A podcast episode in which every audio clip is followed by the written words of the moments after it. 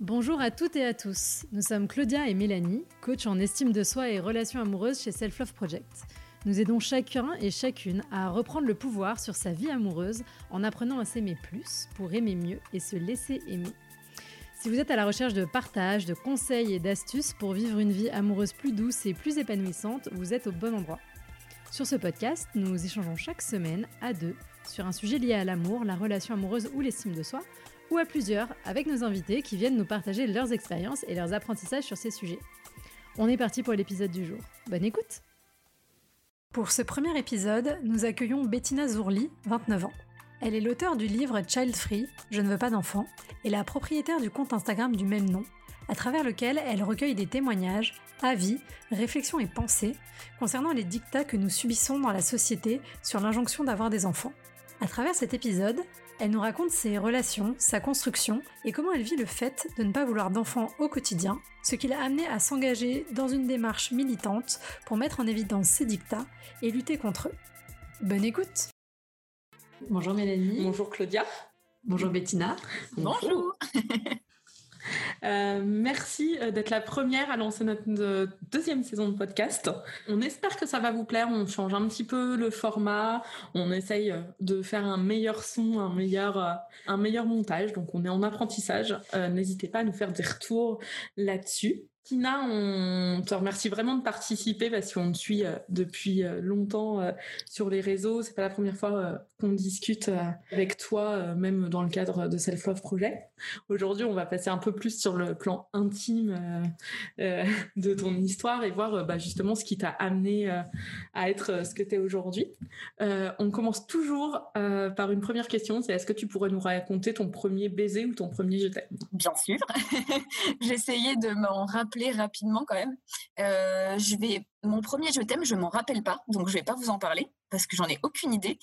Euh, mais mon premier baiser, c'était en CM2. Donc, je ne sais pas quel âge j'avais, je devais avoir 10 ans peut-être? 11 ans, 12 ans, je ne sais plus.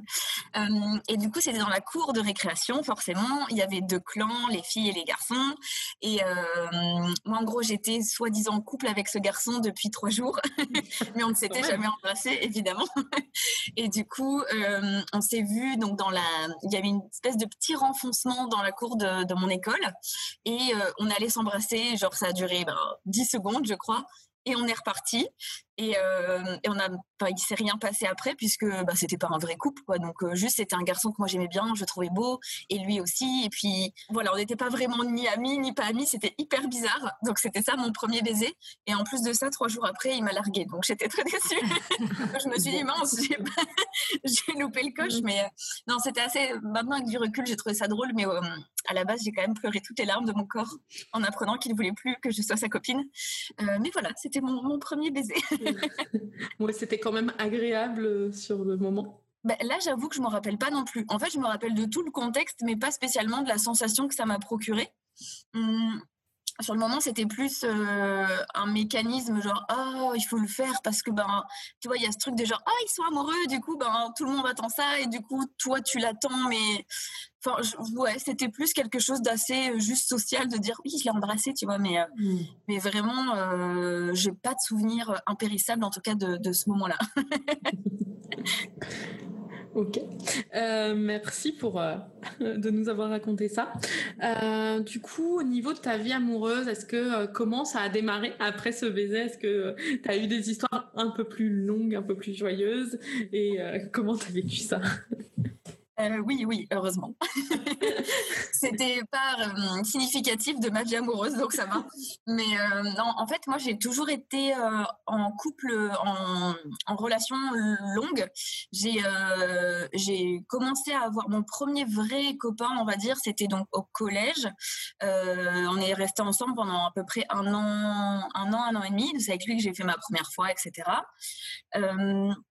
Et euh, on est resté donc ouais ensemble. Après, j'ai eu en tout, on va dire, cinq vrais, quatre, cinq copains. Je suis en train de les compter au fur et à mesure. Mais en gros, ça a toujours été des relations de plus d'un an, voire de plus de deux ans ou trois ans. Euh, là, maintenant, je suis en couple depuis euh, bah, trois ans et demi. et ma plus longue relation, elle a duré quand même quatre ans. Et c'était toute la période du lycée, plus la première année post-bac, on va dire. Donc voilà, c'est ouais, ça a toujours été des relations assez longues et en fait, donc j'ai toujours eu des temps de célibat assez courts entre les deux. Et pendant ces temps de célibat, bah, je me suis toujours accordé beaucoup de liberté. Donc pas mal de plans d'un soir, de juste de, de personnes avec qui on se met d'accord qu'on n'est pas en couple et on se voit de temps en temps quand on a envie de se voir. Enfin, donc euh, ouais, ça a toujours été hum, assez diversifié. Donc soit une très longue relation, soit euh, du papillonnage, on va dire, et euh, c'était aussi cool. Enfin, j'aime bien les deux. En fait, j'aime bien être en couple, bah, surtout si ça se passe bien et dans une relation où tu construis quelque chose avec quelqu'un, tu te projettes un peu sur le long terme. Mais, mais j'aimais bien aussi être célibataire et profiter de ces moments en tant que célibataire c'était très sympa aussi. Et oui, du coup, justement, ces relations, comment elles se sont déroulées? Est-ce que c'était des relations plutôt saines, plutôt toxiques? Comment toi, tu te sentais dans ces relations-là? Euh, ben, j'allais commencer ma phrase, mais euh, je vais quand même la dire pour me dire que c'est pas bien de dire ça comme ça. Mais j'ai toujours eu de la chance parce que parce que franchement j'ai toujours euh, eu des super belles relations en fait. Et du coup je me reprends. Euh, non c'est pas de la chance ça devrait être normal. Mais voilà. Euh, non franchement bah à part oui mon premier copain j'avoue que en fait j'étais pas vraiment amoureuse mais j'avais un cercle d'amis qui était pas hyper étendu. Et du coup ben quand tu as un cercle d'amis assez restreint avec des filles et des garçons bah en gros, ça s'est fait un peu comme ça. On, a découvert un peu euh, la sexualité ensemble, on a découvert un peu le couple ensemble. Et franchement, c'était pas fou. On n'était pas du tout euh, sur la même longueur d'onde. On n'avait pas d'intérêt commun, mais on était au collège. Enfin, voilà, il n'y avait, pas grand chose de très intéressant dans cette relation. Mais euh, bah, je pense qu'il va pas écouter ce podcast, donc je peux le dire. pas qu'il soit blessé quand même. mais bon, je pense qu'il il serait d'accord avec ça. Et après, franchement, ben, en gros, la deuxième relation longue que j'ai eue, c'était donc dès que je suis arrivée en seconde au lycée. Je crois que j'ai rencontré ben, mon, copain d'époque dix jours après la rentrée et on s'est mis en couple très vite. Et, et en, franchement, avec lui, bah, c'est un des plus beaux souvenirs quand même de relations que j'ai parce que 4 ans, entre 15 et 19 ans, c'est pas rien. C'est vraiment le moment où tu construis, là pour le coup, toute une partie de ta sexualité, on va dire. Euh, c'est les premières bases de confiance en soi, de confiance en l'autre, de grandir ensemble sur euh, des sujets communs, plein de choses. Enfin, et franchement, euh, ouais, j'ai toujours eu des très belles relations, des personnes très bienveillantes, des personnes très respectueuses. Enfin, j'ai jamais, j'ai pas de souvenir de couple, de, de enfin, en couple, de personnes qui m'auraient mis mal à l'aise ou qui m'auraient forcé à faire quelque chose ou quoi que ce soit. Donc euh, voilà, pour moi, en fait, la, vie romantique, la vie amoureuse, c'est ça. Enfin, j'ai que ce modèle-là et pour moi, il n'y a pas d'autres possibilités. Et du coup, maintenant que j'ai ces modèles-là et que j'ai grandi avec des personnes très bienveillantes, très respectueuses et que moi, je pense que j'étais aussi dans la bienveillance et dans le respect avec eux, euh, j'ai des limites de de tolérance qui sont pas très élevées du coup. Hmm. C'est-à-dire que dès que je vois, ou par exemple avec des amis, des trucs comme ça, qu'il y a le moindre truc qui moi me, choque parce que j'ai un seuil de tolérance très bas, je me dis non mais ça c'est, enfin il y, a quelque chose qui cloche en fait, c'est que mon alarme, on va dire de, je sais pas comment expliquer, mais mon, ouais j'ai une alarme qui, qui me dit très vite non mais ça c'est pas, enfin c'est pas normal, c'est pas correct, c'est pas des choses qui se font, etc. Quand on est censé aimer, respecter une personne. Euh, donc ouais, franchement, j'avoue que j'ai des très bons souvenirs de tous mes ex-copains euh, parce que je suis hétérosexuelle, je l'ai pas mentionné, mais voilà, euh, mais je suis hétérosexuelle et, et du coup c'est vrai que j'ai ouais j'ai toujours eu des belles relations et et je, je suis hyper contente en fait d'avoir rencontré ces personnes-là, qu'elles aient euh, croisé mon chemin, que j'ai croisé le, leur. Et ce qui est aussi important à peut-être mentionner, euh, moi je trouve que avec du recul ça fait du sens, c'est que j'ai toujours, euh, je suis toujours en contact avec quasiment tous mes ex-copains. Ah. Donc je pense que c'est quand même un, quelque chose qui a son importance. Alors il y a eu des moments très difficiles, notamment avec mon premier amour, vraiment donc la personne de, avec qui je suis restée quatre ans, qui est pour moi la première personne. Pourquoi vous êtes, euh, pourquoi vous, vous êtes séparés euh, de cette... Euh, alors en fait, ouais, c'était vraiment mon premier premier amour. Et il y a un été où moi je suis partie travailler pendant deux mois dans une colonie de vacances et j'ai rencontré quelqu'un d'autre.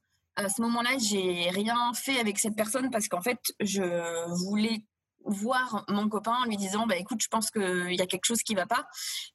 Et en fait, c'est juste que je suis tombée amoureuse de. Enfin, je sais pas, je suis pas vraiment tombée amoureuse de quelqu'un d'autre, mais j'ai rencontré quelqu'un d'autre qui m'a fait me dire est-ce que j'ai vraiment envie d'être dans une relation longue maintenant à 19 ans? Est-ce que j'ai ce qui est pas du tout une bonne raison maintenant? Enfin, je veux dire, c'est pas une vraie raison, genre euh, je t'ai trompé ou tu m'as trompé ou euh, on s'est engueulé. Enfin, il y avait rien, tout allait très bien. C'est juste moi un jour, je me suis dit bah en fait non, j'ai pas envie de ça maintenant.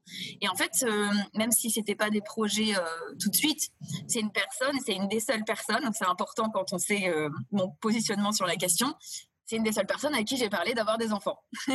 ah oui. Et ouais, euh, je me rappelle très bien, on avait parlé, il me semble, des prénoms, de trucs comme ça. Et en fait, je m'étais dit, bah ouais, j'aurais des enfants avec lui, en fait. Et je pense que c'est peut-être à ce moment-là où je me suis dit, en fait, ça va trop loin. Euh, je, je veux pas de ça. Et je pense qu'à ce moment-là, je savais pas comment gérer euh, le fait de s'engager sérieusement avec une personne, d'avoir peut-être cette non-envie de fonder une famille, en tout cas d'avoir des enfants, parce qu'une famille, euh, pour moi, c'est des deux personnes, mais bref. Euh, et c'est vrai que du coup, je pense que maintenant, avec le recul, je l'ai jamais trop analysé, mais je pense que ça a peut-être joué. Euh, et en tout cas, le fait d'avoir cette fuite en me disant ah vas-y, j'ai rencontré quelqu'un d'autre, c'est ça veut dire que c'est pas la bonne personne, ça veut dire que alors que maintenant, je considère que tu peux avoir tu peux ressentir des choses pour d'autres personnes. Moi, je suis en couple là et, et je, j'ai déjà ressenti du désir pour quelqu'un d'autre. Mmh. Euh, bah, c'est pas grave en fait. Enfin, je veux dire, c'est ok et c'est normal, je pense. Et voilà. Et je pense qu'avec un peu plus de maturité, on se serait peut-être pas séparés à ce moment-là parce que ça a été de ma faute. Du coup, ça a été de mon fait, on va dire. Euh, néanmoins, on serait toujours, on serait plus ensemble, je pense. Maintenant, on est amis, on se voit de temps en temps. Enfin voilà, parce qu'on a le même groupe d'amis, mais on serait sûrement plus ensemble quand même. Mais en tout cas, ouais, c'est ça qui a fait euh, qu'on s'est séparés. Et j'en étais pas très fière parce que je pense que c'était pas pour les bonnes raisons, mais bon, c'est comme ça, ça s'est fait comme ça. Ouais, tu avais l'impression de pas vraiment réussir à justifier le pourquoi. Ouais. Ouais. Oui, en fait, il n'y avait pas vraiment de justification. C'est que, oui, le, fin, le fait de rencontrer ah. quelqu'un d'autre, ça peut, mais, mais quand ça se passe bien avec la personne avec qui tu du coup, ça mérite peut-être de réfléchir un peu plus un peu plus posément à, au pourquoi. Et mmh. du coup, moi, je pense que le fait que, en fait, c'était trop sérieux. J'ai c'est pas que j'ai peur de l'engagement parce que ben, je suis mariée. Enfin, il y a pas mal de personnes qui, qui pourraient dire que c'est un peu contradictoire d'avoir ce genre de choses, mais j'aime toujours bien avoir cette idée de liberté, de porte de sortie. C'est un peu bizarre de dire ça comme ça, mais, mais quand même. Et je pense qu'à ce moment-là, j'avais peut-être l'impression que ça allait m'enfermer. Le fait d'être trop longtemps avec quelqu'un à cet âge-là, ça me paraissait pas normal en fait. Et peut-être que comme j'étais la seule à être, enfin pas la seule, mais j'avais quelques autres personnes de mon entourage qui étaient en couple long, euh, mais j'avais l'impression que c'était pas normal et que c'était pas justifié et qu'il fallait profiter et que blablabla. D'où le fait qu'après, dans mes périodes de vie célibataire, je bien en profiter. Et, euh, on n'a pas. Euh, en fait, tu parlais tout à l'heure un peu de ce modèle de référence de relation bienveillante. Enfin, on est tout à fait mm. aligné euh, sur le fait que ça devrait être un standard. Maintenant, on est beaucoup à pas avoir vécu ça au début ou, ou avoir vécu des, des relations qui étaient plus difficiles par moment.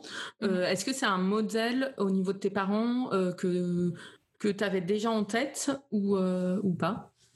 Alors, euh, bonne question, tiens. Euh, alors, au niveau du modèle de mes parents, bah, c'est vrai qu'on n'est pas une famille qui parle beaucoup de choses intimes, de relations amoureuses, de trucs comme ça. mais alors, moi, d'un point de vue extérieur, j'ai, en fait, j'ai pas vraiment connu mes parents ensemble. C'est-à-dire qu'ils ont divorcé quand j'avais deux ans et demi. Donc, bah, clairement, je n'ai pas de souvenir d'eux sous le même toit. Euh, en revanche, le souvenir que j'ai, et clairement, je remercie mes parents pour ça, c'est qu'ils se sont jamais engueulés devant moi. Ils n'ont jamais montré leur haine l'un de l'autre devant moi, même si, à mon avis, dans les premières années, ils s'aimaient pas beaucoup. Euh, et clairement, ils ont toujours fait en sorte que tout se passe pour le mieux pour moi. Il n'y a jamais eu d'entrave d'un des deux parents à se dire euh, ah je ne veux pas que tu vois ton autre parent ou, ou, dire, dire des choses négatives de l'autre parent pour que l'enfant euh, fasse son choix et prenne un camp, le, le, camp d'un des deux parents. Parce que moi, je trouve complètement irresponsable de faire ça. Enfin, je comprends pas les parents qui se battent devant leurs enfants. C'est pas la faute de l'enfant. Il n'y a rien à voir là-dedans. Euh, donc voilà, moi, franchement, même si mes parents n'ont pas vécu ensemble devant moi, euh, ils ont été hyper bienveillants et hyper conciliants pour moi. Et du coup, je pense que peut-être que d'une certaine manière, oui, j'ai cette image de, en fait, euh, on n'est pas obligé de faire souffrir les autres par rapport à des choses, euh, euh, des relations qu'on a entre nous. Enfin, tu vois, mes parents, ils sont, même ils s'engueulaient pas devant, devant les gens. Enfin, je veux dire, il n'y a jamais eu d'esclandre en mode en public ou je ne sais quoi. Ils s'engueulaient pas dans la rue quand mon père venait me chercher le week-end. Enfin, c'était vraiment quand même posé les moments où on était, où j'étais là avec eux. C'était quand même assez doux et moi, j'ai pas ressenti de, de colère ou de frustration, de trucs comme ça. Je pense un peu au début parce que ma mère m'en a un peu parlé. Qu'au début, je voulais pas voir mon père. Je me cachais sous la table quand il arrivait. Pas parce que je pense que je ressentais quand même certaines choses, mais euh, franchement, non, je suis assez reconnaissante pour ça c'est que du coup, je pense que j'ai quand même un modèle euh, bah, hyper euh, positif de, de, mes parents. Quoi. ouais, non, mais parce qu'en en fait, c'est ça. C'est est-ce qu'on s'est construit un peu en opposition euh, du modèle de couple avec lequel on a grandi? Moi, je pense que c'est que c'est ça. Qu'on a toujours des j'ai des alertes par rapport à ça parce que j'ai pas envie de reproduire un schéma. Ouais. Ou est-ce qu'on on est dans une lignée et on a envie de reproduire ce modèle-là et Ouais. Mais après, comme tu dis, il y a quelque chose d'intéressant, c'est que c'est pour ça que je n'ai pas trop euh, au niveau du, du, mot que j'ai dit au début de dire est-ce que j'ai de la chance ou pas d'avoir ce rapport-là à la, à la vie amoureuse, c'est que comme tu disais, en fait, on n'a pas tous eu la chance et tout eu la chance d'avoir euh, les bons modèles, euh, par exemple en ce qui concerne le consentement, en ce qui concerne juste la violence dans, au sein d'un couple. J'ai plusieurs connaissances et amis qui, pour qui le couple, au début, c'était violent, c'était du conflit, il fallait que ce soit passionné, il fallait que ce soit comme ça, euh, parce que c'est le seul modèle qu'ils avaient de par leurs parents ou de par leur première relation de couple, donc c'est assez légitime. Et moi, il y a quand même un truc maintenant qui me revient. C'est intéressant de parler de ce genre de truc parce qu'il y a des choses qui te reviennent du coup. C'est que, euh, alors, au moment de faire, c'est assez, euh, c'est pas hyper positif, donc voilà, il n'y a pas de, Il y a quand même une histoire de, de consentement dans l'histoire qui est quand même assez problématique, je me rends compte maintenant. C'est que ma première euh, une de mes premières euh, expériences plus ou moins sexuelles entre guillemets avec quelqu'un. J'étais en vacances euh, dans une, je faisais un bain de minuit avec des amis et il y a un mec qui est venu vers moi, et c'était avant ma première fois, hein, je tiens à préciser, mmh. qui est venu vers moi et qui a commencé à me toucher, enfin voilà, parce qu'on était en maillot de bain et que du coup il s'est dit bah pourquoi pas. Et j'ai essayé de le repousser à plusieurs reprises, sauf que j'avais 13 ans, donc un peu compliqué, et il était plus vieux. Et, euh, et je sais pas pourquoi je raconte ça maintenant, c'est hyper décousu, mais je pense que c'est important quand même. Et, et en fait, même sans avoir jamais discuté de consentement, de qu'est-ce qui est normal ou pas avec ma mère notamment, j'ai su dès ce moment-là que c'était pas normal. Mmh. Il a essayé de mettre sa main dans ma culotte, enfin il a réussi mmh. quand même. Je l'ai enlevé, je suis partie, mais je me suis, dé... je sais pas d'où ça vient en fait ce truc de, je savais que c'était pas bien, je savais que j'avais le droit et l'obligation de pas laisser faire mmh. quelqu'un qui faisait ça. Et je pense que peut-être que c'est le genre de bah, de détails qui en fait ne sont pas vraiment quand même, euh, qui permet de, de, se dire ben je connais assez bien mes limites, je sais pas d'où ça vient, ça vient dans l'éducation, mais j'ai toujours connu mes limites, j'ai toujours su ce qui était bien pour moi, ce que j'avais le droit de refuser, ce que j'avais le droit de dire ou pas, et, euh, et je pense que du coup ça m'a bien servi pour cerner les personnes. Les bonnes, enfin, les bonnes personnes, entre guillemets encore, avec qui être en couple, parce que les, c'est quand même une faculté dont je suis assez fière. Les connards, je les repère à 10 000 km. non, non, mais c'est top. Euh, et du coup, au niveau de ta deuxième longue relation avant ton mari, euh, comment ça s'est passé? Ouais, alors, euh, attends, en fait, je vais essayer de compter. je le... Ouais, ouais en fait, donc j'ai eu ma ouais, première euh, longue relation et après entre cette, euh, ce premier amour et mon mari, euh, j'ai eu trois copains. Donc en fait, j'ai eu cinq longues relations, on va dire. D'accord, ok. et j'ai trois copains avec qui ça a duré respectivement un an, un an et demi. À chaque fois, c'était un an et demi et ou deux ans. Enfin voilà, mmh. à peu près les, on va dire un an et demi, deux ans. Et à chaque fois, bah, en fait, c'était des c'était assez simple quand même. Enfin, moi, j'ai toujours vu la vie amoureuse comme quelque chose de pas forcément très compliqué. Encore une fois, comme je disais, euh, je ne sais pas si c'est ça vient des modèles que j'ai eus, mais je considère pas que la vie euh, amoureuse, ou en tout cas même la vie sociale avec les gens, pour moi, ça doit pas forcément être compliqué. J'ai l'impression qu'il y a quand même beaucoup de choses qui rendent nos vies compliquées, mais qu'on a instauré nous-mêmes. En fait, on se complique vraiment les choses peut-être parce qu'on a eu des modèles de, en se disant, bah, en fait, c'est forcément comme ça que ça se passe, faut que ce soit conflictuel, faut qu'il se passe toujours un truc parce que sinon, bah, peut-être que c'est morose, peut-être qu'on se fait chier, alors que bah, moi, je suis pas du tout dans ce genre de, de démarche. Euh, on peut, enfin, j'ai eu hein, des grosses engueulades, des gros clashs, des, des vraiment des trucs où j'ai eu une fois envie de frapper mon copain, enfin, genre, c'était mon ex-copain, peut-être mon mari, je pense que il, écoutera certainement cet épisode et je pense qu'il s'en rappelle très bien. Il y a une fois où on s'est engueulé et vraiment, j'ai je voulais le frapper, quoi. Je voulais lui prendre sa tête, la mettre dans la cuvette, quoi. Donc, mais bon, on, ne peut pas faire ça. c'est pas la bonne solution. Donc, euh, et au final, bon, euh, bah, on discute et on arrive à apaiser la chose. Et, en fait, le fait de s'engueuler, ça ouvre des brèches pour essayer d'amener la discussion et finalement on se rend compte que ben euh, oui on peut trouver des solutions ensemble donc à part ça quelques grosses engueulades où vraiment je, je m'en rappelle très bien c'est quand même moi j'ai une vie amoureuse enfin assez euh, constante. Enfin, je veux dire, il, se passe, enfin, on construit des trucs ensemble. Euh, j'ai aussi toujours cette notion, et là, ça revient par rapport à la question que tu m'as posée sur mes parents. Moi, c'est un peu bizarre à dire quand tu es marié. Je pense qu'il y a beaucoup de personnes, encore une fois, qui vont pas comprendre ça. Mais j'ai pas une notion de l'amour comme quoi c'est, il y a forcément l'âme sœur à trouver, qu'il y a forcément une personne pour toi et que et qu'en fait il faut euh, il faut forcément trouver cette personne et, tout faire pour que ça marche. Pour moi, l'amour ça peut être plein de petites relations en fait, enfin plus ou moins longues parce que moi je considère que j'ai quand même eu des longues relations avec des gens avec qui j'ai pris le temps de construire des choses et j'ai jamais vu euh, la séparation comme un échec ou euh, comme ouais comme un, comme quelque chose que j'avais raté ou qu'on avait raté ou du temps de perdu. Il y a plein de gens qui disent ça aussi sur des relations passées.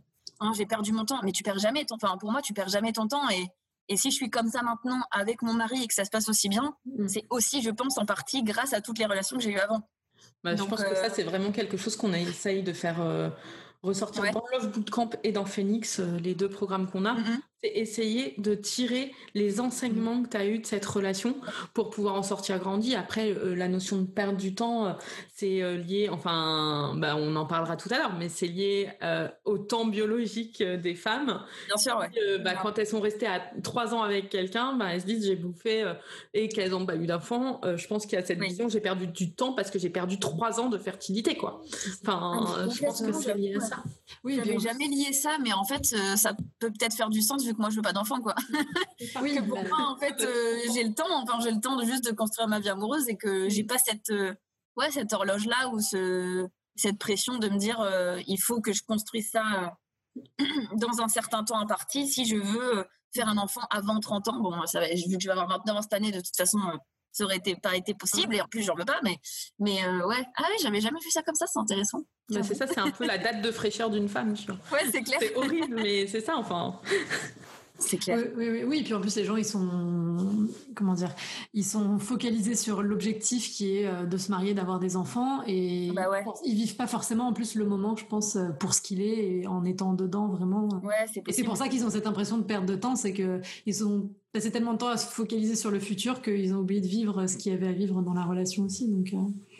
Ouais, c'est clair. Bah oui, comme tu dis, je pense que on a quand même tous et toutes intériorisé le fait que ben il y a quand même un cheminement de vie euh, à suivre et que l'image quand même de faire des enfants avant, euh, bon maintenant on peut peut-être dire 35 ans parce que l'âge a un petit peu évolué, mais il y a quand même ce truc de 30 ans quoi. Quand ça reste quand même un truc vachement euh, ben, de, pression en mode ben, si tu le fais pas à 30 ans ou avant, t'es un peu ouais la date de péremption elle commence un peu à passer, ce qui est quand même hyper bizarre, je trouve. c'est vraiment, j'ai l'impression qu'il y a cette période. Avant 30 ans, c'est un peu naturel. Et à partir de 30 ans, tu as vraiment le tic-tac, tic-tac qui va jusqu'à 40. C'est clair. Et après 40, bah en fait, tes chances sont très faibles, mais il te reste peut-être un ou deux ans de rame. Mais, euh, Et en plus, ce qui est pas si vrai, quoi. C'est ça qui m'étonne, c'est que en lisant des trucs, là, je suis en train de lire un livre justement sur la, gynécologie, sur plein de conseils euh, aux femmes qui sort. Le livre sort bientôt. Euh, et ça s'appelle C'est mon corps de Martin Winkler, donc il est en précommande là en ce moment. Et il parle de plein de trucs et franchement, j'hallucine à chaque page en fait. et notamment de ce truc de fertilité, comme quoi, enfin, en fait, jusqu'à 39 ans, tu as encore euh, combien c'est Je veux pas dire de conneries, mais je l'ai lu hier soir en plus cette page. Euh, tu as encore 75% de chances de tomber enceinte. Enfin, mmh. vraiment à partir de 40 ans, ça tombe à 35%, il me semble ça reste 35%, c'est pas zéro, enfin déjà. Et enfin, il y a ce truc, on s'est mis ça dans la tête, alors que les médecins nous ont vraiment encouragé aussi à croire ça, alors qu'en fait pas du tout, quoi. Mais tu vois, ça me fait un peu halluciner. Mm. Bref. Du coup, justement, je pense qu'on peut euh, passer un peu sur ce sujet-là qui était sous-jacent. Euh, dans tes relations, le fait que tu veuilles pas d'enfant, est-ce que c'est à un moment ça nuit à tes relations bah, comme je disais au début, je pense que maintenant que j'y pense, il y a peut-être eu un lien avec ma première euh, longue relation, puisque comme je disais, c'était la seule personne avec qui j'ai jamais, enfin, la, seule personne avec qui j'ai discuté d'une potentielle euh, mini Bettina ou d'un potentiel mini Bettina. Euh, mais sinon, j'avoue, euh, je sais pas, c'est peut-être ma mémoire qui me fait défaut, hein, clairement. j'ai pas une très bonne mémoire sur plein de trucs, donc voilà. Mais j'ai pas l'impression que pour mes les trois autres relations que j'ai eues entre ben, cette première relation et maintenant, euh, que ça ait vraiment joué. En tout cas, euh, j'ai même pas l'impression, j'ai même pas le souvenir d'avoir eu des grosses, des gros, des grosses discussions, débats en se disant alors euh, est-ce qu'on fait un enfant? Alors que clairement, enfin, mes relations c'était donc entre mes 20 ans et mes 25 ans, donc ça aurait pu venir. Bon, pour moi, c'était de toute façon trop jeune. Je, j'ai toujours su que je voulais pas d'enfant, mais je savais aussi que si jamais j'en enfin, je m'étais laissé une porte de, de réflexion euh, quand j'étais plus jeune en me disant bah, c'est juste que j'en veux peut-être pas maintenant. Maintenant, je sais que j'en veux juste pas, mais, mais clairement, ça a jamais été, euh, ouais, ça jamais été une source de haut conflit parce que bah, il y en a un qui en veut un et l'autre pas, ce qui arrive souvent. pour les personnes qui veulent pas d'enfants, euh, tu es souvent confronté à des personnes qui en veulent parce qu'il y a quand même la majorité des gens qui veulent des enfants mais ouais, non, franchement, ça n'a jamais trop été, euh, euh, un problème, en tout cas. En fait, j'ai jamais, euh, ce que je disais un peu tout à l'heure, j'ai jamais construit ma vie par rapport à des, échelons, des normes sociales. C'est-à-dire que moi, je suis vraiment dans le truc de on se laisse aller. Enfin, c'est un peu un cocon que tu crées avec l'autre personne. Pour moi, il n'y a pas besoin d'autre chose que ça. Et d'ailleurs, il y a un truc que je voulais mentionner tout à l'heure aussi, c'est pendant longtemps, été anti-mariage, c'est-à-dire, enfin, je suis pas anti-mariage, encore une fois, chacun fait ce qu'il veut, mais c'était plus que moi, j'ai toujours dit, moi, je ne me marierai pas, j'aurai pas d'enfants et mhm. tout. Il s'avère que je suis mariée. Alors, la réflexion qu'on a eue avec mon mari, c'est que on l'a fait Bon, on l'a fait parce qu'on s'aime, bien sûr, mais, euh, mais on l'a fait pour des questions pratiques. C'est qu'à la base, on habitait hyper loin, on habitait en Thaïlande, au Guatemala et tout. Et on s'est dit, mais imagine, il se passe quelque chose à l'un des deux, l'autre a aucun, euh, aucune marge de manœuvre, aucun pouvoir sur les décisions euh, que ce soit pour la santé ou des trucs comme ça. Et du coup, on s'est mariés euh, un peu à cause de ça et euh, aussi parce que bah, on avait envie finalement tous les deux. Mais j'avoue que moi, j'avais jamais construit ma vie en me disant ah il faut que je trouve mon mari, il faut que je trouve hmm. l'homme de ma vie ou l'homme de avec qui j'ai envie de, de me marier, d'acheter une maison, de blablabla. Enfin, c'est toujours les trucs. Moi, je laisse les éventualités se passer, les choses grandir par elles-mêmes et bon, tout en mettant du sien pour que ça se passe bien. Mais ouais, je suis vachement dans, le laisser couler. J'aime pas essayer de maîtriser des euh, choses que de base on ne peut pas maîtriser parce que c'est des relations humaines et que et qu'en fait tu peux pas prévoir ce qui va se passer et que tu peux pas tu peux pas mettre des, des, des cases. Enfin, tu, c'est impossible pour moi de, de, maîtriser ce genre de truc qui est aussi imprévisible que euh, les relations humaines. Quoi. et du coup, euh, ben, sur, la, hum, sur votre relation, comment ça s'est passé? Parce que vous, ça fait trois ans que là vous êtes ensemble. Comment, ça fait euh, trois ans et demi, là, ouais. Comment vous êtes rencontrés? Comment... Ah, ça, c'est intéressant comme question. tu sais, pendant super longtemps, j'ai eu méga honte de le dire, mais on s'est rencontrés sur Tinder et je n'ai pas honte maintenant. mais je crois qu'il faut, enfin, nous, on en discute beaucoup et notamment en cette période de, Covid et compagnie. C'est, bah j'en parlais encore hier avec une coachée. C'est en ce moment, il n'y a pas d'autres moyens. Si, enfin, ah c'est clair. Voilà, enfin, il y a peut-être d'autres moyens, mais c'est quand même difficile de, rencontrer des gens. Et, euh, et en fait, il n'y a pas du tout euh, de honte d'étendre son champ euh, en rencontrant sur des applis. Mais combien de fois on voit sur des profils, genre, on dira qu'on s'est rencontrés au musée. Bah, oui, en fait, c'est pas grave. Enfin, oui, bah, bah, surtout enfin, nous, on a... nous, on a plein de gens qui se sont rencontrés aussi sur des applis, voire qui sont bah aujourd'hui mm. aussi. Enfin, nous, on a rencontré euh, respectivement nos, nos copains. Surtout que euh, j'ai l'impression que c'est parce qu'il y a plein de gens qui ont peur de dire euh, c'est parce que c'est c'est pas naturel, enfin, c'est pas fortuit, c'est plus cool de dire ah on est on, s'est croisés et nos yeux se, se sont vus et oh mon dieu, tu vois. Mais ça arrive jamais, c'est en vrai. Bah, c'est le mythe du prince charmant. Enfin, c'est qu'on a grandi avec Disney. Mais moi, je le vois effectivement parce que dans les gens que je suis en coaching aussi, des fois, quand je les incite peut-être à aller sur les applis potentiellement, on me dit oui, mais moi, j'aimerais marcher dans la rue et au coin d'une rue, euh, bousculer quelqu'un et on tombe amoureux. Je dis oui, why not? Mais en fait, non.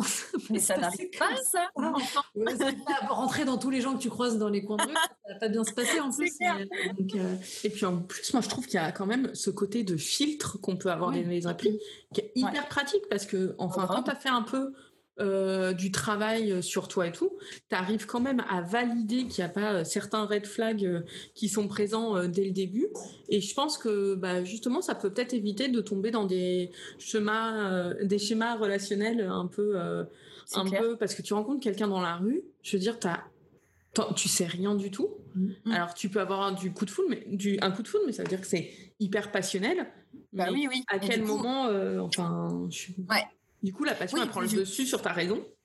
Ouais, c'est clair. Mm. je veux dire, à partir, enfin, en vrai, euh, si tu passes pas par des applis de rencontre, euh, la plupart des gens qui rencontrent leur conjoint ou leur partenaire, mm. tu rencontres soit pendant tes études, pendant ou au travail. La plupart, je sais quand même, ça fait partie. Ou alors le cercle étendu d'amis. Donc, ça peut être quelqu'un qui euh, dit ah je vais faire rencontrer euh, j'ai un ami qui va s'entendre bien. Enfin c'est quoi? C'est une application de rencontre mais euh, mais dans la vraie vie si tu veux. Enfin et le et le boulot ça peut être une application de rencontre mais dans la vraie vie aussi. Enfin je veux dire c'est quand même. Je pense que ouais faut pas se leurrer l'histoire du prince charmant est complètement fausse mais comme tu disais c'est que oui en même temps on a en tant que femme surtout on a grandi avec cette image là donc c'est un peu difficile de s'en défaire d'une certaine manière je pense. Mmh. C'est clair. Bon, du coup, Tinder. Oui. Et après, comment ça s'est passé? Tinder. Mais en fait, moi, j'avais mis Tinder parce que ben, moi, Tinder, je m'en suis servi franchement à plusieurs reprises. En fait, à chaque fois que je déménageais dans un nouveau pays, je mettais Tinder en me disant comme ça, je rencontre des gens, puis au pire, euh, s'il n'y a pas de feeling pour euh, coucher ensemble, je ne sais quoi, bah, on peut boire un verre et puis on peut peut-être devenir amis. Enfin, il y a eu plein de, moments comme ça où j'ai bu des verres avec des mecs où on se dit, bon, en fait, non, tu vois, mais c'était cool et on a passé une bonne soirée et voilà, quoi. Mais euh, ouais, et donc, du coup, je suis arrivée en Thaïlande. C'est une histoire que j'aime bien raconter aussi parce que alors c'est peut-être vachement fleur bleue, mais attention.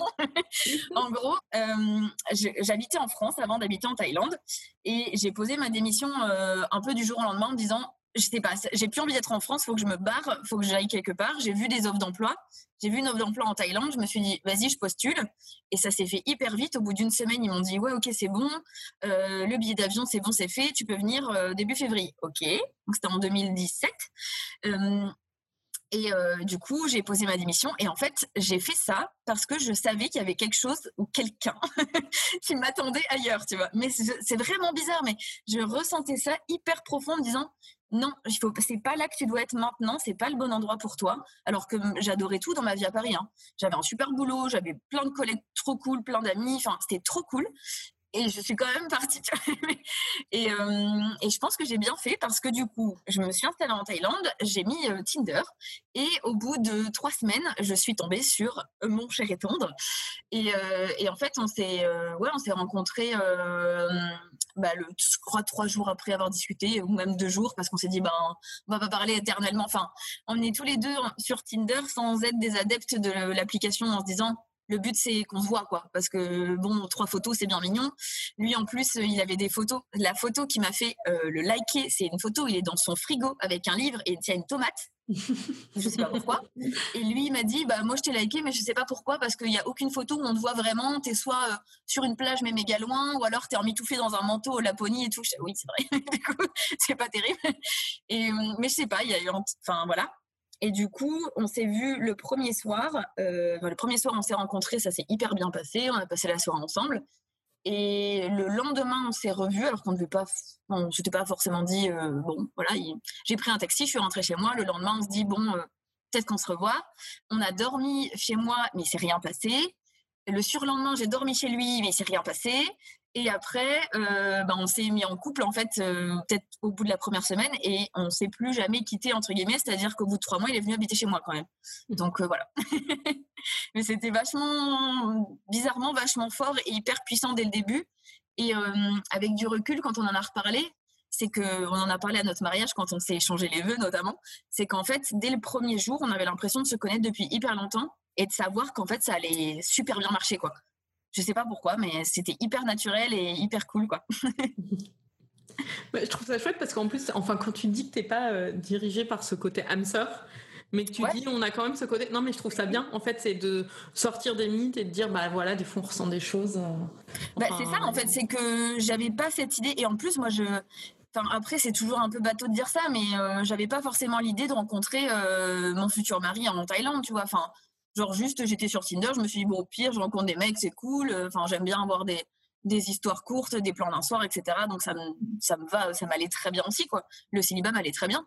Mais euh, ouais, comme tu dis, c'est juste, après, je suis vachement à l'écoute de moi-même. C'est-à-dire que moi, je suis, j'écoute très rarement la vie des autres, je, ne demande pas de conseils, en fait. Je ne vais pas attendre la validation de quelqu'un pour... Euh, me mettre en couple ou, rester en couple euh, parce que la vie des autres m'intéresse vraiment pas sur des trucs aussi personnels que ça ou aussi personnels que des choix de vie que plein de choses euh, je considère que les autres n'ont pas à donner leur avis sur mon, mon cheminement. Mais ouais par contre je m'écoute à fond. Donc quand je sens un truc comme ça en me disant mais c'est incroyable que dès la première soirée on soit aussi potes qu'on s'est marré de fou enfin genre c'était tellement naturel ça faisait l'impression que ça faisait dix ans que je le connaissais que je me dis bon il y a quand même quand même un truc cool à faire tu vois genre c'est pas c'est pas pour rien certainement quoi. Donc ouais il y a pas moi j'ai pas ce truc de mettre des mots sur euh, oui l'âme sœur ou je ne sais quoi parce que ben, comme je le dis tout à l'heure en plus je considère qu'on peut avoir plein de relations dans sa vie donc euh, même en étant mariée je considère que c'est pas forcément quelque chose qui me lie à vie avec mon mari parce que ben les divorces c'est quand même vachement courant et je suis assez terre à terre là-dessus et que ça peut arriver mais il n'empêche que pour l'instant euh, c'est assez cool quoi. Et que la rencontre euh, était une belle introduction à se dire bah en fait ça se passe hyper bien. Et, euh, je pense que ça ça a témoigné de toute la suite qu'il y a eu, c'est-à-dire qu'en trois ans et demi, en fait, on a fait plein de trucs ensemble. Déjà, on a monté une entreprise ensemble, on a, on a testé des trucs, on s'est mariés, on a déménagé trois fois. Enfin, là, on vient d'acheter un appart. Enfin, c'est que tout se fait assez vite mais, euh, mais de manière très naturelle et très chouette pour les deux. Il n'y a pas de pression, il n'y a pas de truc euh, se disant ah, c'est parce qu'il faut faire ça. Mmh. Non, c'est parce qu'on kiffe à ce moment-là et, et peut-être qu'on a acheté cet appart et que dans cinq ans on va se barrer et qu'on le revend. Enfin, on s'en fout, tu vois. c'est juste, c'est cool de faire ça à l'instant T, quoi. Et du coup, le sujet euh, des enfants ou de l'absence de désir d'enfant, c'est quelque chose que vous avez abordé directement après la rencontre? Oui, très vite. Bah, là, pour le coup, euh, j'imagine que c'est peut-être lié à l'âge. Euh, alors, mon mari, il a 4 ans de plus que moi. Donc, quand on s'est rencontrés, lui, il avait, euh, il avait la trentaine, en gros. donc, il s'était déjà aussi posé ces, questions d'avoir des enfants ou pas. Et alors, là, ça m'a bien son ex m'a bien servi. Parce qu'en fait, il s'était déjà posé cette question avec son ex-copine. Et ils avaient déjà eu tous les deux la réponse que non, ils voulaient pas d'enfants. Donc, quand moi, je l'ai rencontré, moi, je savais que j'en voulais pas. Et du coup, on en a parlé assez rapidement. Et en fait, euh, quand on s'est rencontrés, je prenais pas de contraception. Donc évidemment, on a utilisé des préservatifs. Et évidemment, quand tu te mets en couple, au bout d'un moment, tu es là, euh, oui, bon, euh, c'est bien gentil, mais non, quoi. Et du coup, moi, je lui ai dit, écoute, j'ai testé la pilule, j'ai testé l'implant, j'ai testé le stérilet. Il n'y a aucun contraceptif qui me va et je veux pas reprendre d'hormones. Et ici, en Thaïlande, je connais pas de gynéco. Je n'ai pas envie, en fait, de faire ça. Et du coup, il m'a dit Ah non, mais euh, moi, en fait, euh, ça fait quelques mois que je pense à faire une vasectomie, du coup, euh, parce qu'en fait, je veux pas d'enfant. et là, je dis Oh là là, mais, mais mon Dieu Et du coup, en fait, ça s'est fait hyper vite parce qu'au bout d'un mois, j'avais moi j'avais des, vacances de prévu avec une copine. Donc, je suis partie une semaine et pendant cette semaine-là, il, a fait il a fait sa vasectomie. Et donc, voilà, comme ça, on était tous les deux assez raccords. Et il avait ce discours de se dire ben, je à partir du moment où moi je suis sûre, je comprends pas que ce soit toi qui euh, te coltine tout le travail, toute la charge mentale liée euh, à la contraception et euh, le fait qu'il y a beaucoup de désagréments par rapport à la contraception féminine. Donc il m'a dit, je trouve ça assez normal que je prenne ma part. moi, je, enfin, et après que je regrette ou pas, c'est mon problème. Enfin, je veux dire, c'est sa décision à lui, quoi. C'est pas moi qui ai engendré cette décision. C'est déjà un truc qu'il voulait faire. Mais du coup, j'avoue que ça nous a bien arrangé tous les deux quand même. Moi surtout. Sachant qu'il y a toujours une possibilité de réversibilité. ouais, qui est pas à 100%, mais euh, contrairement à la possibilité pour la femme, où quand on se fait euh, ligaturer les trompes, ça c'est irréversible. Euh. Ouais, ouais, ouais, c'est ça. Effectivement, c'est vrai que je pense qu'il y a beaucoup de médecins, ou même on n'en parle pas, assez, pas très souvent du côté réversible, parce que je pense qu'ils ont peur que mmh. si ça marche pas pour une personne qui fait le truc, l'opération inverse, euh, qui peut se retourner contre le médecin. Mais euh, oui, j'avais regardé un, reportage il n'y a pas longtemps sur Arte qui est sorti au mois de mai-juin sur la vasectomie justement. Et c'est un médecin en Allemagne qui euh, est spécialisé dans l'opération inverse, donc la vaso-vasostomie. Et il dit que quand même la moitié de ses patients arrivent à, faire un bébé après quand même. Donc c'est pas rien. Enfin, même des patients qui ont fait la vasectomie il y a 5 ou 6 ans. Donc euh, c'est pas irréversible pour moi mais il n'empêche que bon c'est considéré comme tel et lui euh, il se pose pas du tout la question de est-ce que je vais changer d'avis enfin c'est pas dans ses projets hein, je pense Et par rapport à votre construction euh, de couple, du coup, parce que toi, tu t'es engagé euh, beaucoup sur ce sujet-là, notamment avec ton compte mm. Insta, et c'est devenu euh, quelque chose d'assez militant. Enfin, voilà, et tu fais vraiment un travail de pédagogie là-dessus. En plus, il participe, du coup, c'est devenu un peu quelque chose de commun dans votre couple, non? Bah alors pour lui, en fait, lui, il a pas, il ressent pas le besoin de revendiquer ou de militer parce que je pense qu'il euh, voit pas en quoi c'est problématique.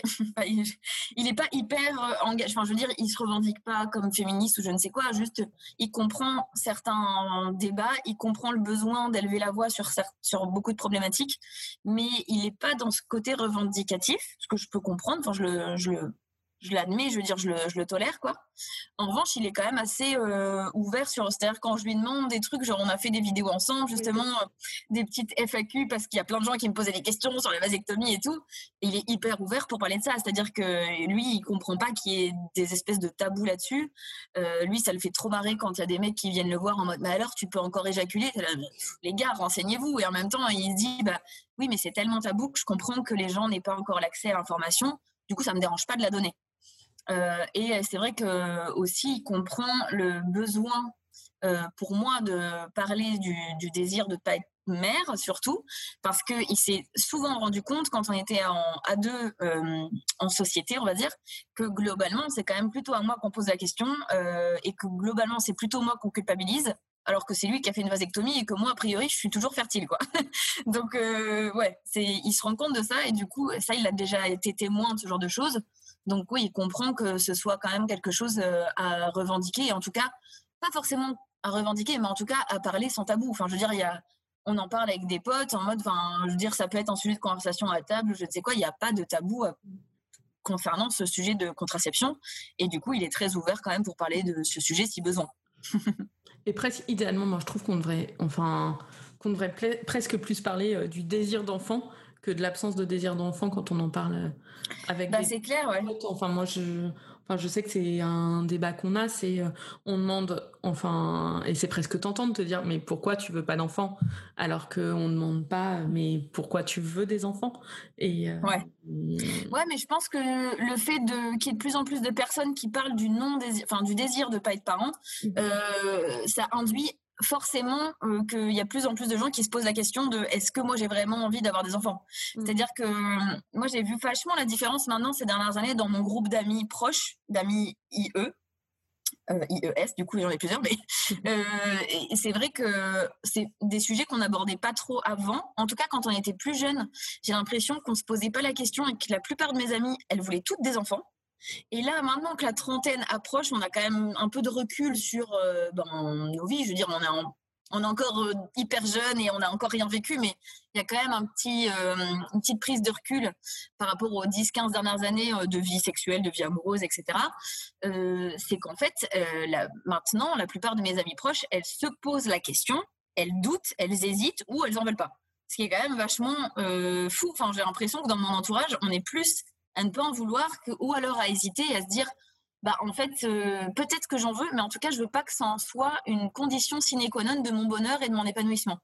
Et je trouve que ça c'est bien. Enfin moi je milite pas pour qu'on arrête de faire des enfants. Je milite juste pour qu'on se pose les bonnes questions et qu'on arrête de faire des choses parce que parce que c'est comme ça. Enfin c'est la pire des raisons de faire un enfant parce que c'est comme ça. il y a vraiment le côté euh, enfin moi je pense qu'on ne doit pas euh, mettre le fait d'avoir un enfant comme le fait, enfin comme la condition d'avoir réussi sa vie ou non, quoi. Bah, c'est ça. Parce qu'il euh, y a plein de raisons. Il y a les raisons physiologiques qui font euh, que ça peut marcher et, euh, et qui culpabilisent. Enfin, moi, j'ai souvenir, même très jeune, d'avoir eu peur pour ma fertilité. Ah ouais? bah, c'est hyper bizarre, mais mais je me suis toujours demandé, enfin, sur ce côté fertilité. Et puis même, bah, j'ai eu des pépins de santé dernièrement. Enfin, c'est bizarre, mais j'ai presque mieux vécu. J'ai eu des trucs un peu graves. Et, euh, et, là, j'ai eu un problème euh, bah, plus gynéco. Et j'ai presque plus eu peur sur le truc gynéco en me disant euh, j'espère juste que c'est pas un truc qui soit grave pour ma fertilité alors que je sais enfin je pense vouloir des enfants mais je que quand j'ai risqué ma vie enfin tu vois ah c'est et, ah, et, en fait, je trouve qu'on a vraiment ce côté, ce côté mmh. où on nous éduque sur ça, et c'est hyper difficile de sortir de schéma. Et en plus, enfin, moi, j'ai vu plein de gens qui ont pas eu d'enfants, mais pas par choix. Enfin, en plus, bah, parce que c'est du célibat, enfin. Ouais, par circonstances, Comme ça, par, par circonstances qui les ont pas amenés et qui ont vraiment vécu ça hyper mal et qui maintenant sont hyper aigris, hyper meurtris. Et, et voilà, je pense qu'il faut distinguer le choix de pas en avoir de bah c'est j'ai pas eu le choix, je me retrouve dans cette situation, mais la société culpabilise tellement, bah, déjà les mmh. gens célibataires et après les gens sans enfants, les gens les pénalisant financièrement et tout que c'est que ça reste. Ah ouais, euh, moi c'est vraiment ce truc, ça me, en fait, je comprends pas les phrases ou les, les, les réactions que les gens ont parce que, bah, comme tu dis, c'est que moi je pense, je pense pas forcément en premier aux child free, donc aux gens qui ne veulent pas d'enfants, mais je pense au premier aux gens qui peuvent pas en avoir ou qui galèrent à en avoir ou bah, pour qui juste les, la, la situation ne se présente pas. Mm comme si c'était de leur faute, alors que bah non, c'est pas de leur faute, et comme si, comme tu dis, comme si c'était la seule moyen de, le seul moyen de s'épanouir et d'être heureux, heureux, surtout en tant que femme. Enfin, c'est, moi, c'est surtout ça les, les, messages que j'ai envie de, de, faire passer en général. C'est plus il y a 10 milliards de manières de s'épanouir et, euh, et, je pense que non du coup il y en a peut-être un peu moins. Pour moi il y en a une par être humain tu vois. Donc il y en a bientôt 8 milliards quoi.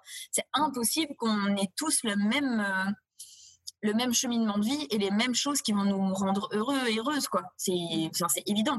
Et c'est vrai que cette culpabilisation elle est hyper forte parce que bah, dès qu'on est petite euh, bah, on nous apprend qu'en fait notre but c'est d'attendre ce qu'on disait tout à l'heure le fameux prince charmant mais de l'attendre pas de le chercher parce que tu vois dans les dessins animés les trucs comme ça c'est genre elle est endormie ou alors elle est dans son château toute seule euh, je sais pas où là et que c'est lui qui vient la délivrer parce que c'est voilà et pour après lui il, repart, il lui fait des gamins il repart à l'aventure et puis elle elle est bloquée dans son château mmh. super et euh, ouais c'est vrai qu'on a des modèles qui sont pas hyper euh, émancipateurs et épanouissants en tant que femme quoi c'est un peu dommage quoi mmh. et du coup après peu importe la conclusion que tu peux en faire enfin selon moi tu peux tant que tu te poses les bonnes questions après la conclusion si c'est euh, bah, finalement je veux des enfants ou je veux des enfants mais avec la bonne personne je veux pas des enfants parce que il faut que j'en ai, j'en veux des enfants si ça se présente euh, au bon moment avec la bonne personne, ou alors j'en veux pas, peu importe.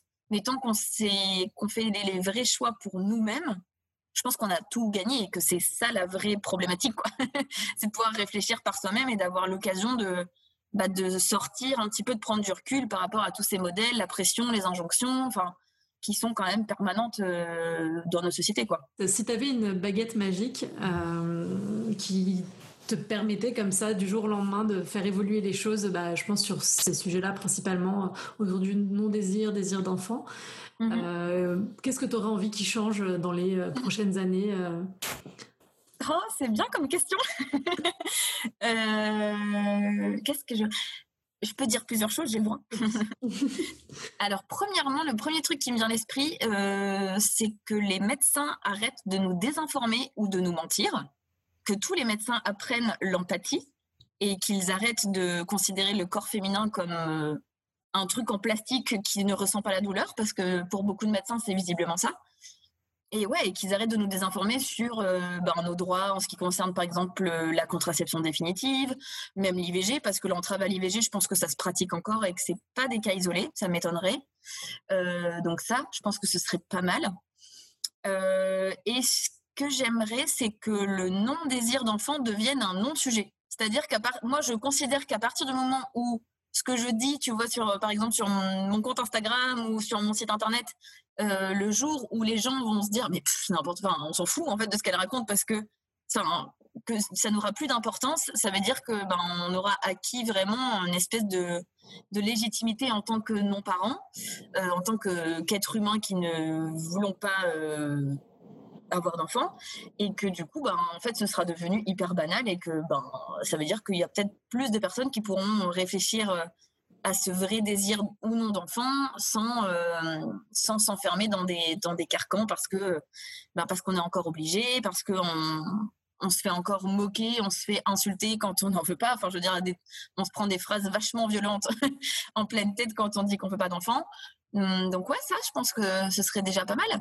Et aussi qu'il y ait une vraie, euh, une vraie solidarité entre les femmes. Je trouve que ça, j'aimerais bien aussi. Mais je pense que ça commence un peu à se créer. C'est-à-dire que j'ai l'impression que la compétition entre femmes me prend fin. et je suis hyper ravie. Parce que j'ai l'impression qu'on a vachement grandi dans ce genre de truc et que maintenant, euh, c'est plus forcément euh, quelque chose qui qui est aussi présent. Moi, j'ai une petite sœur qui a 19 ans, donc il y a quand même un gouffre euh, de 10 ans.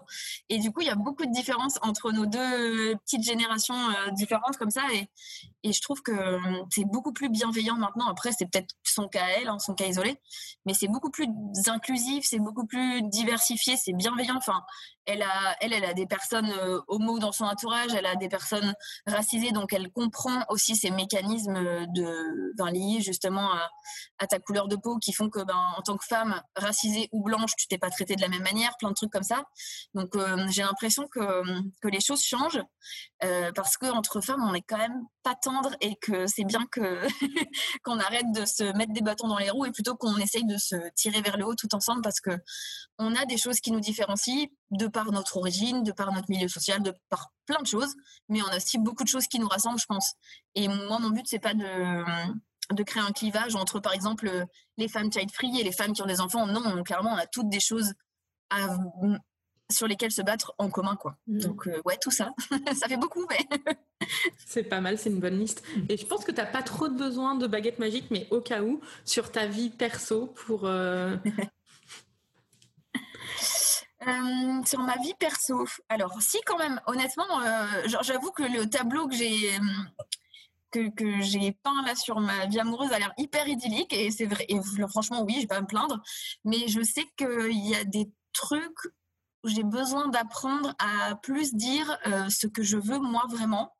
Et là, je vais plutôt parler de vie intime, style vie sexuelle, etc. Parce que je me mets encore beaucoup, beaucoup de barrières quant à des certaines normes. C'est-à-dire que pour moi, la vie sexuelle en couple et la vie sexuelle d'une célibataire euh, qui a des plans d'un soir, elle n'est pas la même. Et ma sexualité n'est pas la même. Et ça me saoule parce qu'il y a beaucoup de moments où en fait je préfère ma vie sexuelle de célibataire. Et je trouve que c'est pas normal, mais je me mets beaucoup de barrières à ce niveau-là parce que j'ose pas en fait. Parce que je me dis, bah ouais, mais c'est le mec qui va me voir tous les matins et tous les deux. Et en fait, bah non, parce que en fait tout va bien et qu'on pourrait clairement euh, se parler sur plein de trucs, mais j'ai encore des gros blocages là-dessus. Donc, euh, ah ouais, non, mais je suis tellement d'accord. Non, mais, mais je pense que, bah, pareil, c'est euh, c'est hyper rattaché au cliché, quoi.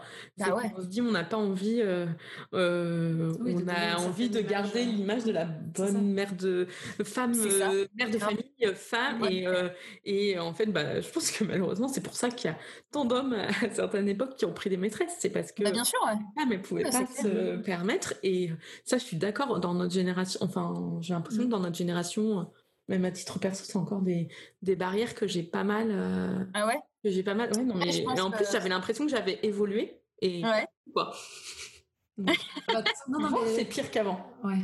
Parce qu'avant, hein. j'avais la découverte. Oui, ouais. Du coup, en fait, et maintenant. Oui, du coup, c'est pas ouais. Ouais. Oui, c'est vrai. Bah, moi, j'ai, je pense que c'est assez pareil que toi, en fait. J'avoue. Je crois qu'il y a aussi ce mmh. truc où plus la relation avance et plus moi je grandis, je vieillis, je, grandis, euh, plus euh, ouais, plus j'ai peur en fait de tester des trucs ou j'ai peur de juste en parler. J'ai plein de trucs de fantasmes, de, j'ai plein de trucs que j'ai envie de faire, mais je le dis à demi mot ou j'ose pas le dire, tu vois. Alors que ben au pire, il me dit ah non mais moi je veux pas au, mieux, bah, en fait, peut-être qu'il a les mêmes et que en fait, ça peut être cool. Quoi. Donc, euh, ouais. Après, c'est comment on accepte de se montrer dans sa vulnérabilité, vraiment, euh, et bah, de se mettre à nu au mm. sens propre, au sens figuré sur quelque chose. c'est clair. Hein. ouais, de très intime et qui peut être stigmatisant, en tout cas dans l'idée qu'on en a, parce que c'est comme ça qu'on nous a éduqués par rapport à ces mm, mm. choses-là. Donc, euh, C'est clair. Ouais, c'est sûr. Hein. Ça prend du temps, mais après déjà de savoir en tout cas les points d'amélioration, c'est déjà pas mal, je pense. Je sais qu'au moins euh, il y, a des trucs où je vais lui, en fait, je vais lui envoyer le podcast comme, ça, euh, j'aurais pas besoin de les cinq dernières minutes. ça va ouvrir le sujet. Euh. non, non, mais ouais, je pense que oui, c'est compliqué, mais bon, ça, ça prend du temps et et chaque, chaque chose en son temps et chacun son rythme aussi. C'est que moi, je me mets pas non plus la pression en disant faut absolument que que ça change maintenant. Je me suis mis vachement la pression par rapport à des trucs de, libido, trucs comme ça, parce que j'ai pas, hum, j'ai des grosses baisses de libido. Parfois, je n'ai pas de libido pendant un mois, deux mois, trois mois. et en fait, c'est ok. Enfin, je veux dire, euh, et parfois ça revient d'un coup pendant un mois et voilà. Mais c'est, enfin, juste faut, faut s'écouter aussi et il faut prendre son temps, je pense. Donc, euh, c'est pas très grave. bah, merci vraiment beaucoup merci, pour, ce, pour, ce, partage, c'était top. Bah ouais, merci aussi. C'était très, cool de parler de ça, c'est assez rare de parler de ça euh, de manière euh, publique, mais c'est chouette en fait, c'est pas mal. et dans tous les cas, on vous met euh, les liens de ton livre, les liens, on a cité des reportages, d'autres bouquins, du coup on va les récupérer et on vous met tout en dessous dans la description. Merci beaucoup. Merci. Très bonne journée. Salut. bonne journée. Salut. Si vous entendez ce message, c'est que vous avez écouté l'épisode jusqu'au bout. Et pour ça, on vous dit un grand merci. Si cela vous a plu, n'hésitez pas à nous laisser 5 étoiles sur votre appli podcast favorite. Et si les sujets développés dans ce podcast vous parlent, vous allez adorer le contenu de notre compte Instagram Self Love Project FR. On y développe en profondeur toutes ces questions, loin des discours classiques des love coach et autres coachs en séduction. Nous avons aussi développé un accompagnement collectif hyper puissant pour les personnes célibataires qui en ont marre de galérer dans leur vie amoureuse mais qui ne savent pas vraiment comment faire autrement. Nous les aidons à reprendre confiance en elles, à surmonter leurs blocages et à acquérir les bons outils pour avancer vers la vie amoureuse auquel elles aspirent. On vous donne rendez-vous sur self-love-project.com slash coaching pour avoir toutes les informations. Merci, à bientôt